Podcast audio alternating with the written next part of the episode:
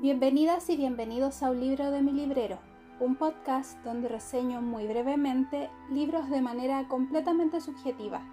Mi nombre es Amanda y los invito a escuchar la reseña de un libro de mi librero. Esta segunda mitad del año ha sido súper productiva en cuanto a lecturas y creo que he tenido suerte en la mayoría de estas porque la mayoría me han gustado y una de ellas ha sido otra vuelta de tuerca del autor estadounidense Henry James, a pesar de que siento que no es el estilo que más me gusta en cuanto a literatura, es una obra que disfruté bastante. Siempre creí que Henry James era británico y me sorprendí muchísimo cuando leí que era estadounidense, pero luego me enteré de que yo no estaba tan equivocada porque él se había nacionalizado británico en 1915 como una forma de protesta porque Estados Unidos aún no se unía a la Triple Entente durante la Segunda Guerra Mundial. Y lamentablemente para él, murió al año siguiente, poco antes de que esto se llevara a cabo. La obra de Henry James se basa mucho en los pensamientos internos de sus personajes y todas las profundidades que estos llevan como a nivel psicológico Em, esto es algo que se puede notar inmediatamente en esta historia, donde el aspecto psicológico de los personajes e incluso de la misma protagonista son más importantes incluso que la historia, por lo que em, lo vamos notando inmediatamente y creo que si a una persona no le gustan las obras que tienen tanto pensamiento interno, no sé si esta, esta lectura sea como la indicada para ella. Mi idea era iniciarme con este autor mediante la obra El retrato de una dama, pero como estaba cerca de Halloween, quise leer algo inquietante y entre como todas las sugerencias que pude encontrar eh, estaba esta obra y la verdad es que la tomé y o sea, tomé esta oportunidad de leerla y de esta manera como darle la oportunidad al autor. Esta obra fue publicada en el año 1898 y la edición que yo leí fue de la editorial Fontana, que tiene solo 124 páginas, así que es un libro muy corto. Al calor de una agradable reunión de amigos, comienzan a contarse historias de terror, y aquí uno de los participantes de esta celebración decide narrar como real un relato del que tuvo conocimiento. Este relato va a ser protagonizado por la nueva institutriz de dos niños que viven en una mansión y que han sido acogidos por el tío de estos.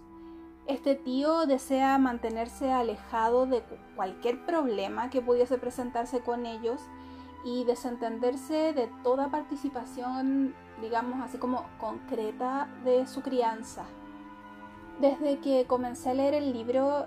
me sentí como en un ambiente algo denso. No porque el libro lo sea, más bien porque la atmósfera del libro a mí se me hacía bastante pesada,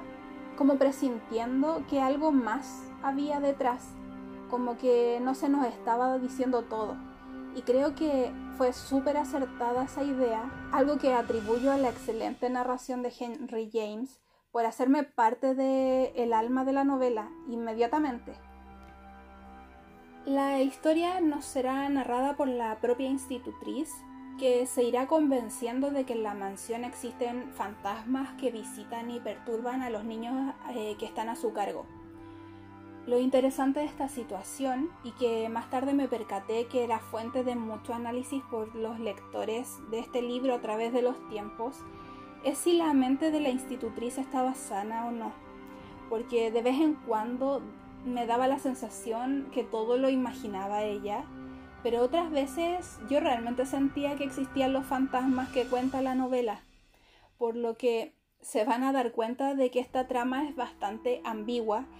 y realmente aquí lo esencial y rico del libro es el conflicto interno que se va presentando la institutriz y cómo la vemos ir perdiendo el juicio por la desesperación. Y es por esto que lo que más me gustó es que no es la típica historia de fantasmas que nos asustan,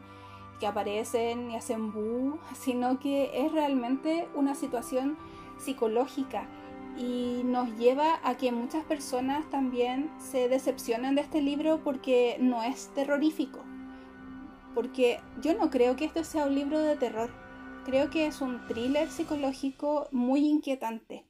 Es muy descriptivo como suele ocurrir en las novelas de esa época, pero tampoco para volverse tedioso o mm, aburrido, porque es muy corto. Yo creo que si Henry James hubiese extendido esta historia y nos hubiese presentado un libro de 300 páginas, yo lo habría dejado de lado. Pero no, la verdad es que creo que él fue bastante sensato como para hacerlo breve y más accesible para todo tipo de lector. Esta es una obra exquisita para retratar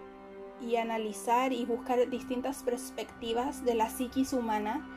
y también en parte formar parte de la desesperación que conlleva tener dos fantasmas que pueden ser potencialmente peligrosos en nuestro hogar y no saber qué hacer y a la vez no saber si realmente existen esos fantasmas. Estamos ante una novela que es imprescindible para todos los amantes de la literatura de terror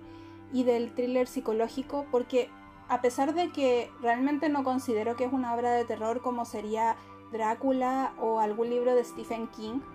es un libro clásico, fundamental de la literatura de este tipo y vale la pena leer estas 120 páginas que yo, por cierto, leí en un día donde me demoré poco más de tres horas, aunque me dejó pensando otras tres. Pero sí me gustaría recalcar que es un libro descriptivo, porque su, entre comillas, terror se basa en eso. Y lo increíblemente de esto es que, aún así, para mí fue un libro adictivo de principio a fin. Antes de despedirme, quisiera señalar algo curioso que me ocurrió con este autor. Creo que yo volvería a leer otra vuelta de tuerca para poder hacer análisis ya una vez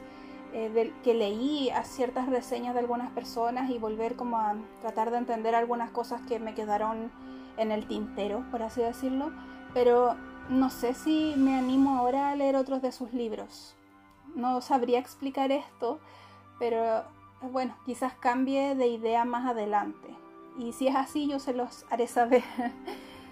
Eh, muchas gracias por haber escuchado este episodio y como siempre les recuerdo que tendrán un episodio cada semana donde reseñaré aquí un libro de mi librero. Hasta la próxima.